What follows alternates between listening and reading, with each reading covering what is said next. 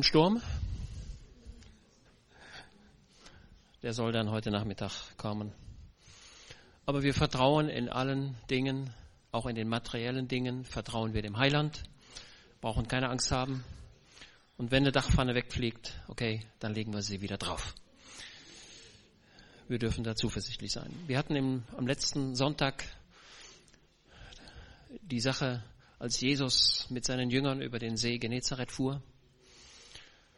Aufgrund übernatürlicher Veranlassung, vom Teufel veranlasst, kam ein mächtiger Sturm, das Wasser schlug in das Boot. Der eine oder der andere hat vielleicht das Bild noch vor Augen. Es waren nur zwei Jünger, die auf Jesus schauten. Zehn schauten woanders hin. Zehn waren irgendwo damit beschäftigt, dieses oder jenes zu tun. Und ich glaube, wir tun gut daran, immer auf den Heiland zu schauen, auf den Herrn Jesus. Unser ganzes Leben gehört ihm. Und verhaltet euch im Leben immer so, dass ihr allzeit bereit seid, auch von dieser Erde abzutreten und beim Heiland zu sein. Wir haben bei, uns auf der Arbeit einige Leute, die sind bundesweit einsatzbereit, wenn dann ein Anruf kommt aus München oder aus Berlin oder aus Darmstadt. Wir haben da ein paar Fragen und wir kommen da nicht weiter. Ähm, dann setzt sich der Mensch in den Zug und fährt dorthin, nimmt sich Hotel und am anderen Tag kommt er wieder nach Hause. Er hat quasi seinen Koffer neben dem Schreibtisch. Er ist allzeit bereit. Wer immer ihn auch ruft, ähm, er ist bereit. Und so sollten wir auch alle Zeit bereit sein, wenn Dinge zu regeln sind, dann regeln wir sie heute. Ähm, auf jeden Fall, so viel an euch ist, lebt mit jedermann in Frieden. Jagt dem Frieden nach gegen jedermann. Und wenn wir uns diesen Grundsatz, äh, ja, wenn wir den verinnerlichen, ähm, dann dürfen wir ruhig sein. Der Jesus schlief im Boot hinten auf einem, Kipf, auf einem Kopfkissen als die Jünger ihn dann weckten, stand er auf und bedrohte den Wind. Und er sagte, Schweig sei still. Nicht nur, dass er es sagte, sondern er schrie mit lauter Stimme und bedrohte die teuflische Welt, die sich aufgemacht hatte. Und der Sturm ging weg plötzlich. Und das Wasser war glatt wie ein Spiegel. Und sie kamen an das jenseitige Ufer an. Diese Begebenheit auf dem See Genezareth war der Auftakt dessen, was jetzt kommen sollte. Und deswegen glaube ich, tun wir gut daran,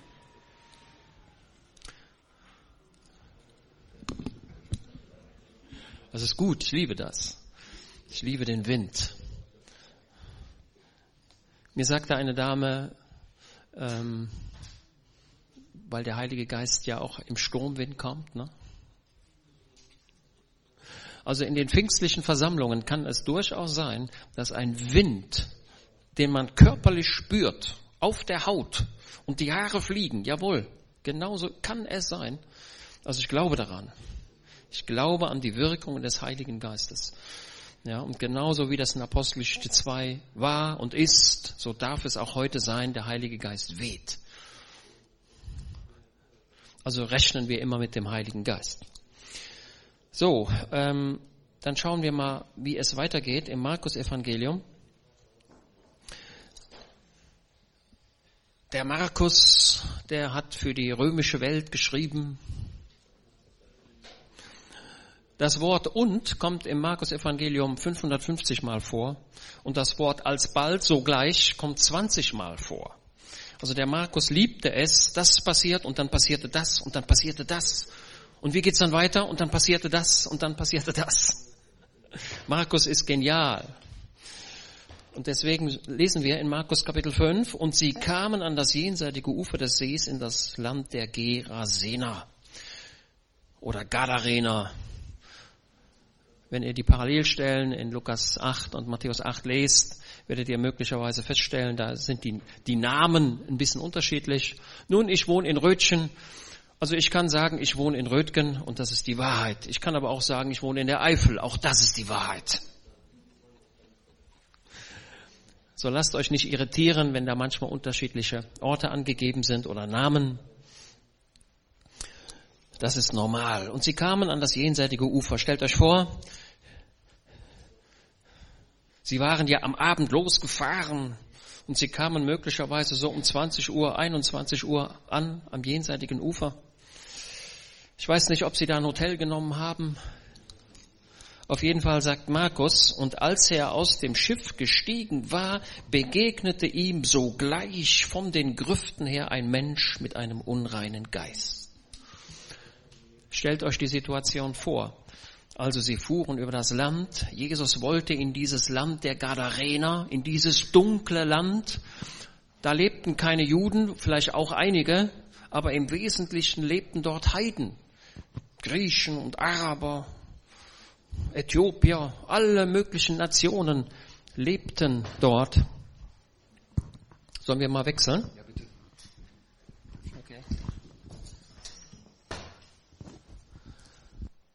Also es war nicht eine Gegend, wo, die, wo Juden wohnten, sondern Heiden.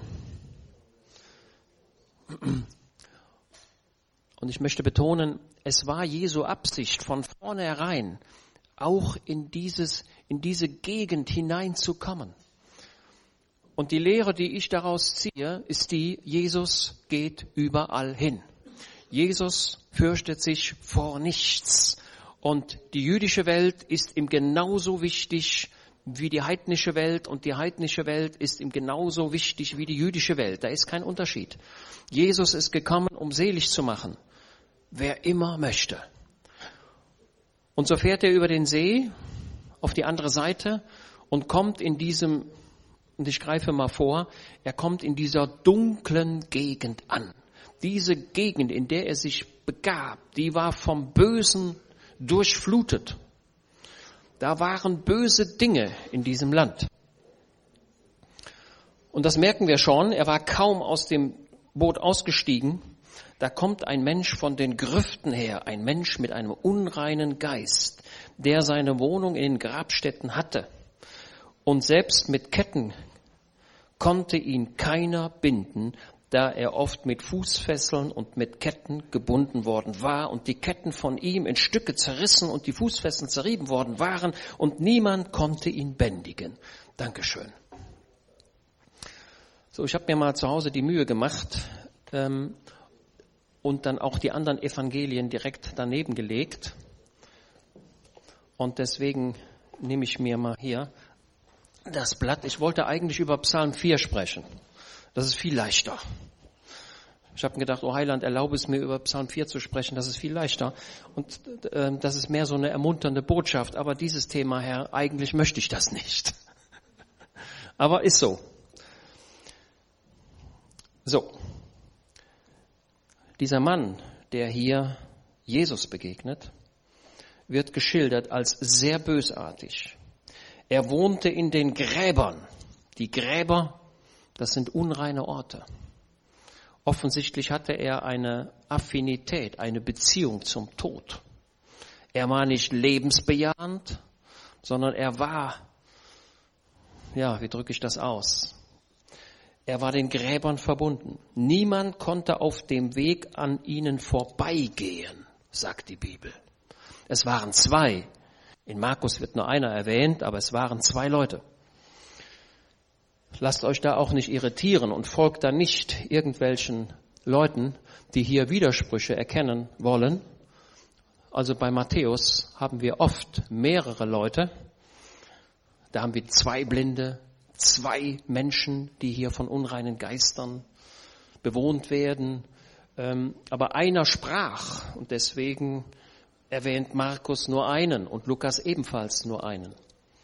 Niemand konnte ihn bändigen. Seit langer Zeit hatte er Dämonen. Er zog kleine, keine Kleider an. Er war nackt. Stellt euch das vor. Ich will deutlich machen, was die, ich will deutlich machen, was der Teufel hervorbringt. Was ist sein Werk? Sein Werk ist auf Zerstörung ausgelegt. Der Teufel ist in der Lage, einem Menschen die Ehre zu nehmen, ihn zu quälen, ihn zu binden, ihn zu treiben, dass er Dinge tun muss, die er gar nicht tun will. Er blieb nicht zu Hause. Er war getrieben. Im Propheten Jesaja lesen wir, dass der Gottlose getrieben wird wie das wilde Meer. Und viele Dinge, die auf dem Grund des Meeres sind, werden aufgewühlt und kommen nach oben. Das ist das, das ist das, das Bild des gottlosen Menschen. Viele Dinge sind im Leben, die ihn quälen. Die Bibel sagt, Nacht und Tag in den Gräbern und auf den Bergen, oft in die Wüste getrieben. Einsamkeit. Der Teufel verursacht Qualen, Einsamkeit. Schrecklich. An einer Stelle heißt es, oft wurde er gepackt. Da habe ich mir die Frage gestellt, wie mache ich mir das deutlich? Was bedeutet das? Weiß ich auch nicht. Auf jeden Fall musste dieser Mensch Dinge tun, die er nicht tun wollte. Mit Ketten und Fußfesseln gebunden, die er jedoch zerriss und zerrieb. Dann sagt die Bibel, er schrie laut und zuletzt heißt es noch, er schlug sich mit Steinen und blutete. Das war dieser Mensch, der dort dem Jesus begegnete. Und ich bin froh, dass Jesus diesem Menschen begegnete. Das war sein Ziel von Anfang an, dort in diese Gegend zu kommen, um dort das Evangelium zu verkündigen und Leuten, die vom Teufel und ich drücke es so deutlich aus, die vom Teufel überwältigt sind, zu befreien, frei zu machen. Das war sein Dienst. Wir lesen weiter, dass dieser Mann gerade aus der Stadt kam zu dem Boot. Und was tut Jesus jetzt mit diesem Menschen?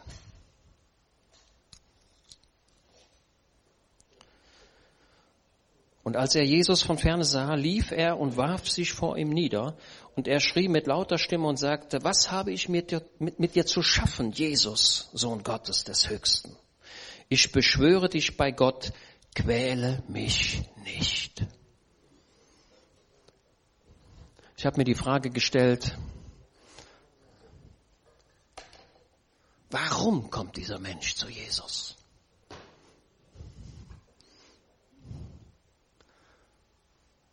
Eine Stimme kommt aus, aus diesem Menschen heraus. Ich lese es nochmal.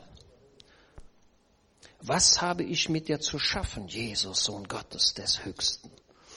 Hier prallen zwei Welten aufeinander. Einmal der Jesus als Sohn Gottes und auf der anderen Seite die teuflische Welt. Sie stoßen aufeinander. Was hab ich mit dir zu schaffen? Dieser Vers kommt in der Bibel überragend oft vor. Licht und Finsternis stoßen aufeinander. Und Jesus ist sich dessen bewusst. Und Jesus sagt zu diesem Menschen, böser Geist, geh raus. Geh raus. Denn er sagte zu ihm, fahre aus, du unreiner Geist, aus dem Menschen. Und er fragte ihn, was ist dein Name? Und dieser böse Geist nennt seinen Namen. Wie ist sein Name? Legion. Also ich sage euch mal Folgendes. Diese Dinge habe ich schon so erlebt. Ein Mensch fürchterlich gequält vom Teufel, Und wir waren einige Leute und dieser Mensch kommt und wir sollen für ihn beten. Und ja, man fragt immer, was ist los? Was können wir für dich tun? Und wir merkten sofort, dieser Mensch ist gequält von einem unreinen Geist. Und wir sprachen ihn in englischer Sprache an. Der Mensch konnte gar kein Englisch, aber trotzdem antwortete er in Englisch. Das ist der, hier auch, hier ist das dasselbe. Er antwortet. Und er sagt, mein Name ist Legion. Wie viele Soldaten hat eine römische Legion?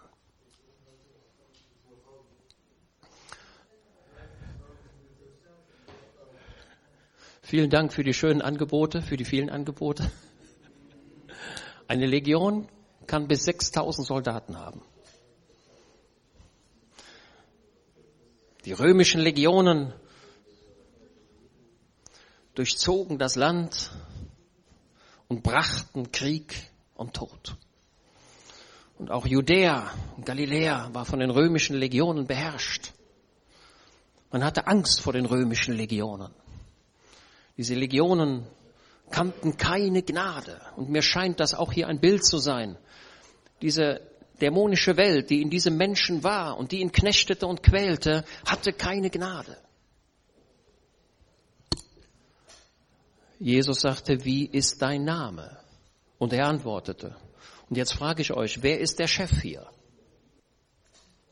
Wenn jemand seinen Namen nennen muss, dann ist er nicht mehr dominant, dann ist er unter den, der ihn auffordert, seinen Namen zu nennen.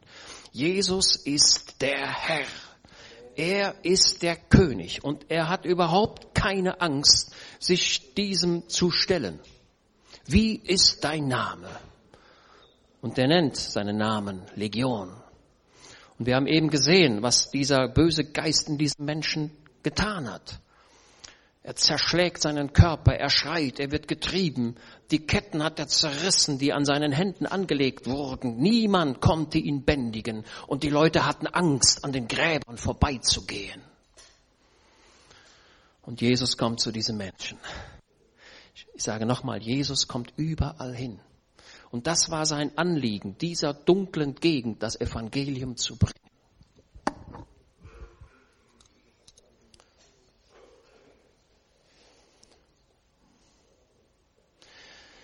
Greife mal vor. Jesus sagt diesem bösen Geistern, raus, ihr habt kein Recht mehr an diesem, an diesem Mann, raus mit euch. Und wir sehen die Veränderung, komm mal, lesen wir gleich, aber ich greife sie trotzdem mal vor als dieser böse Geist raus war, was tut dieser Mensch zuerst? Er bekleidet sich. Er bekleidet sich. Das ist das Erste, was ein Mensch erlebt, wenn Jesus kommt. Er bekommt einen Umhang, den Umhang des Heils, den Mantel der Gerechtigkeit. Ich wünsche jedem, der hier sitzt, dieses Kleid der Gerechtigkeit. Das wird von dem Herrn Jesus verliehen und du kannst es anziehen. Es hängt in deiner Größe bereit. Ziehe den Mantel des Heils an, die Kleider der Gerechtigkeit. Die Jünger kamen wahrscheinlich herbei und haben ja gesehen, dass der nichts anhatte. Und dann haben sie ihm den Mantel gegeben und haben ihn bekleidet. Sie haben diesem Menschen die Ehre zurückgegeben. Sie haben diesem Menschen die Würde zurückgegeben. Ja? Also die Kleider, die geben dir die Würde, die geben dir die Ehre zurück. Jesus lehrt, lehrt die Jünger, ähm, wenn dich einer um, um ein Kleid bittet, dann sollte er ihm auch was geben? Den Mantel, ne? Ja, Jesus lehrt, gib dem Menschen die Würde zurück. Das ist sehr wichtig. Denn die Bibel sagt, er saß bekleidet dort. Was für eine Wohltat für diesen Menschen. Weiter lesen wir später, er sitzt vernünftig zu den Füßen Jesu. Die Maria, die saß zu den Füßen Jesu, ihr erinnert euch, Maria, Martha war in der Küche und die Maria war beim Heiland zu seinen Füßen. Und die Martha beschwerte sich ja und sagte zu meinem Jesus, kümmert es dich nicht, dass ich hier viel dienen muss und sie sitzt hier zu deinen Füßen, sie ist faul. Und Jesus sagt, nee, nee, lass das mal lieber so. Sie hat das gute Teil erwählt. Maria saß zu den Füßen Jesu. Und das, die, die zweite, das, das zweite, was hier geschieht, dieser Mann, der befreit wird von diesem Übel, er sitzt vernünftig, Achtung, er sitzt vernünftig zu den Füßen Jesu. Ich sehe in diesem Menschen eine, eine, eine, einen starken Wunsch, in der Nähe des Heilands zu sein und zu bleiben. In diesem Augenblick. Er verspürt einen starken Wunsch. Ich muss bei diesem Mensch, der mich befreit hat, der Gottes Sohn ist, denn das, was er tut, das kann nur Gott tun. Ich muss bei ihm bleiben. Es kehrt völlige Ruhe ein. Dieser Mensch verbreitet keine Angst mehr.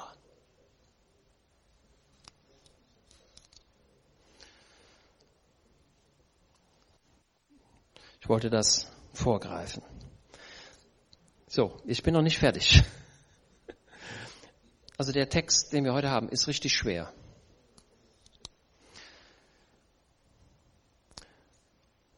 Und er fragte ihn, was haben wir schon gelesen, was ist dein Name? Und er spricht zu ihm, Legion ist mein Name, denn wir sind viele. Und er bat ihn sehr, dass er sie nicht aus der Gegend fortschicke. Also dieser böse Geist oder diese bösen Geister, die in diesem Menschen waren, sind mit Jesus konfrontiert. Jesus sagt, raus, du hast keine Macht mehr. Und dann sagten die bösen Geister, wir wollen aber hier bleiben. Habt ihr, habt ihr mitgelesen, ja? Wir wollen aber hier bleiben. Und Jesus sagt, ja, wenn er aber hier bleibt, das ist nicht gut. Das ist nicht gut. Ihr müsst endgültig weg. Aber wie geht das?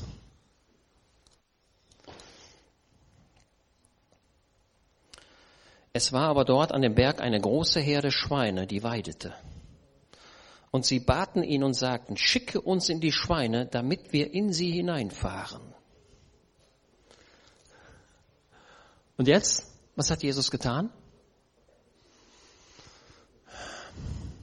Jetzt kommen die Tierschützer, ne? Ja. Also ich will mal vor, vorab sagen. Wir haben im deutschen Grundgesetz den Tierschutz verankert. Und das haben wir in der Bibel auch. Okay? Jesus kümmert sich um die Sperlinge, er kümmert sich um die Ochsen, er kümmert sich auch um die Tiere. Gehen wir mit den Tieren pfleglich um. Das ist biblisch. Simeon und Levi, sie quälten den Ochsen. Und das war dem Vater ein Dorn im Auge. Keine Tierquälerei, nichts. Aber wir stoßen hier auf ein Problem. Diese bösen Geister wollten in die Schweinerei, ne? Ihr müsst wissen, es gibt nichts Wertvolleres als den Menschen. Der Mensch ist nach Gottes Ebenbild geschaffen. Das Evangelium ist für die Menschen, nicht für die Tiere. Okay? So. Und er erlaubte es ihnen. Was geschah jetzt? Die bösen Geister sind in die Schweine rein, ne? 2000, 2000 Schweine, ne? Wie schwer ist ein Schwein? 200 Kilo, 300 Kilo. Es gibt sogar Schweine, die bringen 350 Kilo. 2000 mal 300 Kilo sind 600.000 Kilo, sind 6000 Tonnen Fleisch. 2000 Schweine stürzen sich den Berg hinab und fallen dort in den See Genezareth. Ne?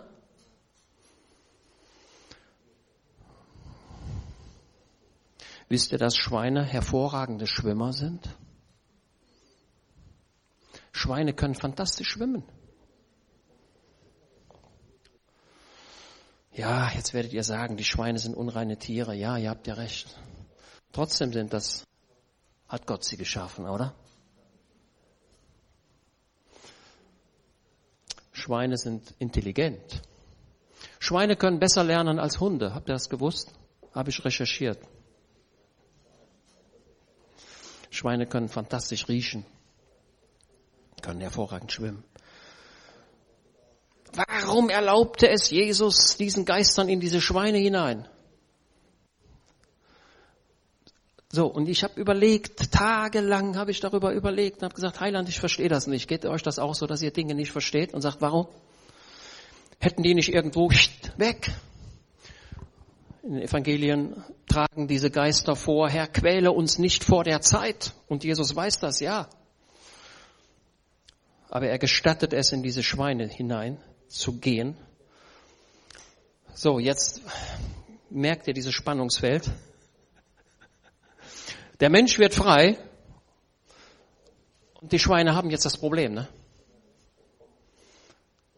Und wisst ihr, meine, meine Antwort ist,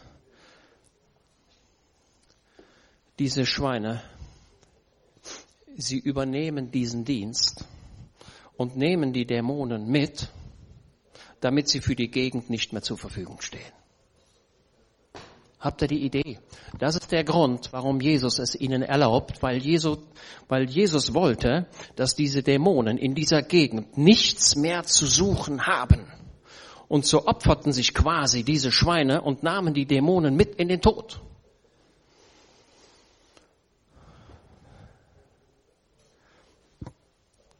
Und jetzt wird deutlich, welches Erlösungswerk Jesu hier vollbringt.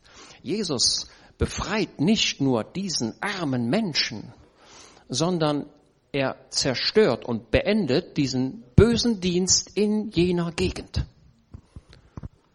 Okay?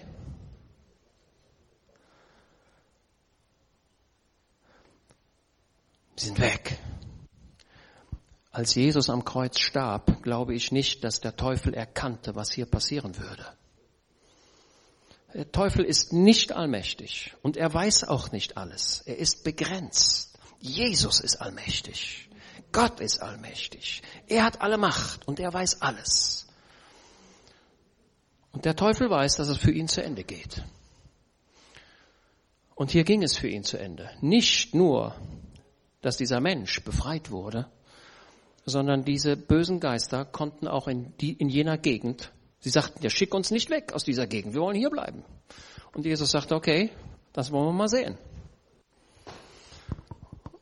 Und sie stürzen sich mit diesen Schweinen in den See und sind weg. Das haben einige Leute miterlebt. Und die haben gesagt, Mensch, unser ganzer Profit ist jetzt weg. 6000 Tonnen Fleisch. Unser ganzer Jahresverdienst ist weg. Die Römer hätten uns das Fleisch alle abgekauft. Das geht jetzt nicht mehr. Was hätten sie sagen müssen?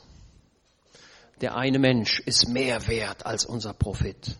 Die Seligkeit eines Menschen ist mehr wert als alles Geld auf dieser Erde. Und sie kommen zu dieser Stadt und sie erzählen, was da passiert ist. Und die Leute der Stadt kommen jetzt zu Jesus.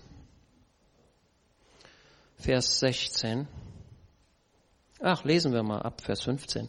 Und sie kommen zu Jesus und sehen den Besessenen, der die Legion gehabt hatte, bekleidet und vernünftig sitzen. Und sie fürchteten sich. Und die es gesehen hatten, erzählten ihnen, wie dem Besessenen geschehen war und das von den Schweinen.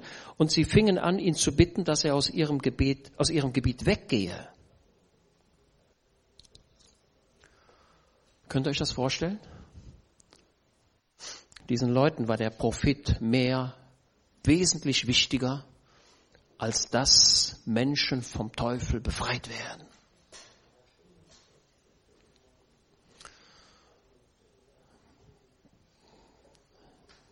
So, wartet. Geht Jesus weg? Also er kommt, ne? also er fährt über den See, steigt aus, das passiert. Und dann kommen die Leute schon und sagen, jetzt geh aber weg hier. Und Jesus steigt ins Schiff und fährt tatsächlich wieder weg, weil sie ihn nicht wollen. Wie bedauerlich ist es, wenn Menschen Jesus abweisen und sagen, wir wollen dich nicht.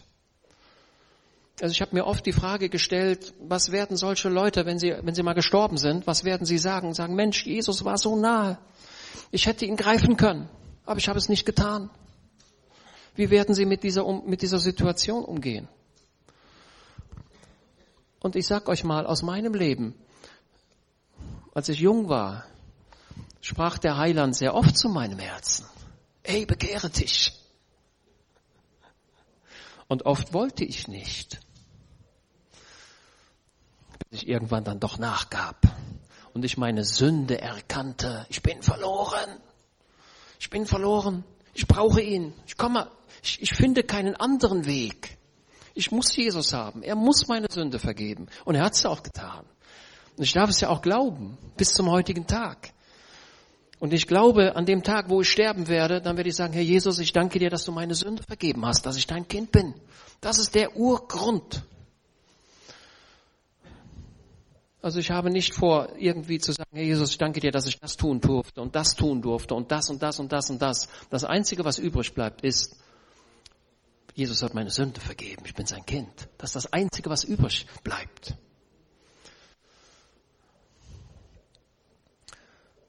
Und Jesus steigt in das Boot und fährt wieder ab. Aber ich bin noch nicht ganz fertig. Wie geht ihr mit einem Menschen um, dem ihr gesagt habt, ihr macht das, macht das, macht das? Und der sagt, nee, mache ich nicht, mache ich auch nicht, mache ich auch nicht, ich weiß es besser. Und dann wirst du irgendwann sagen, ja, dann mach es doch, wie du willst. Ist das nicht eure Reaktion? Ist das nicht meine Reaktion? Dass wenn wir nicht durchdringen, wir die Sache aufgeben. Und jetzt frage ich euch, gibt Jesus die Gadarener auf, die ihn nicht haben wollen? Genau. Er gibt sie nicht auf. Er steigt zwar selbst ins Boot und fährt ab, aber was tut er? Dieser Mensch, der da geheilt worden ist, der da gereinigt worden ist, der, der sagt dann noch, Herr Jesus, ich will bei dir bleiben. Und als er in das Schiff stieg, bat ihn der, der besessen gewesen war, dass er bei ihm sein dürfe. Und er gestattet es ihm nicht, sondern spricht zu ihm, geh in dein Haus, zu den Deinen und verkündig ihnen, wie viel der Herr an dir getan hat. Jesus ist also nicht beleidigt, indem er jetzt sagt, Mensch, dann sollen die doch bleiben, wo der Pfeffer wächst. Er steigt ins Boot, in der Tat, er fährt auch ab, aber er lässt einen Missionar zurück, einen Evangelisten lässt er zurück und sagt, und du, du verkündigst jetzt das Evangelium an meiner Stelle. Diese Leute hier sind es nicht wert. Die sind boshaft. Und die lieben den Profit über alles. Und sie verachten die menschliche Würde. Die haben es nicht verdient. Und doch verkündige das Evangelium. Ich sehe hier die unendliche Gnade des Heilandes, die nicht aufgibt. Geben auch wir nicht auf, was unsere Kinder betrifft, was unsere Eltern betrifft, was die Verwandten betrifft, was die Freunde betrifft. Wir geben niemals auf. Und wenn du hundertmal hörst, ich will mit Jesus nichts zu tun haben, dann sagst du, okay, und doch bleibt es dabei. Jesus ist für dich gestorben. Diese Botschaft bleibt. Also auch wenn du Ablehnung erfährst, bleibe dabei. Geh in dein Haus zu den Deinen und verkündige ihnen, wie viel der Herr an dir getan und wie er sich deiner erbarmt hat. Was sollte also der Mann machen? Zeugnis geben. Einfach Zeugnis geben. Das war ich vorher und das bin ich jetzt. Vorher war ich gequält, jetzt bin ich frei. Vorher war ich nackt, jetzt bin ich bekleidet. Vorher war ich getrieben, jetzt darf ich dem Heiland folgen. Früher war mein Körper fürchterlich von den Ketten zerrissen. Diese, diese Ketten hatten an seinen Armen Spuren hinterlassen und nicht nur an den Armen, auch an den Füßen. Vorher war ich aggressiv. Jetzt bin ich ruhig. Vorher war ich ungenießbar. Jetzt bin ich genießbar. Früher war ich, kein Mensch wollte mit mir was zu tun haben. Verständlicherweise. Aber jetzt darf ich meinen Mitmenschen ein Freund sein. Und er verkündigte das Evangelium. Ich glaube, möglicherweise ging er sogar über seinen Auftrag hinaus, aber wie auch immer. Dieser Mensch verkündigte das Evangelium an dieser, in diesem ganzen Zehnstädtegebiet.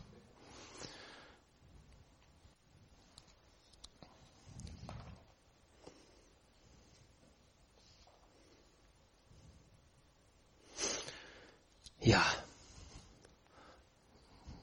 Ich bin eigentlich schon fast fertig. Mehr habe ich nicht zu sagen.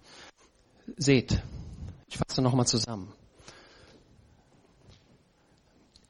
Die Schweine, in denen diese bösen Geister reingingen, sie übernahmen quasi den Opferdienst. Sie rissen die Dämonen mit sich ins Wasser. Und diese Gegend war frei. Das war die Genialität Jesu. Das war sein Plan. Er ist tausendmal schlauer als die Dämonen. Er befreite diese Gegend und öffnete ihnen den Weg in das Evangelium. Tun wir das auch, bleiben wir dabei.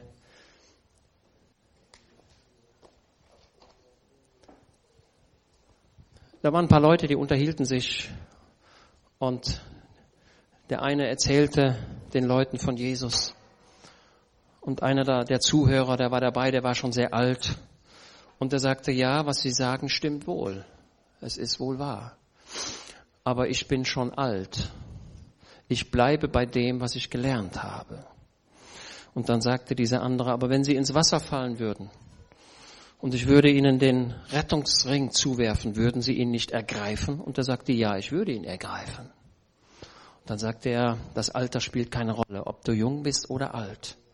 Sage nie, ich bin zu alt, sondern wenn der Heiland an dir vorbeikommt, dann ergreife seine Hand.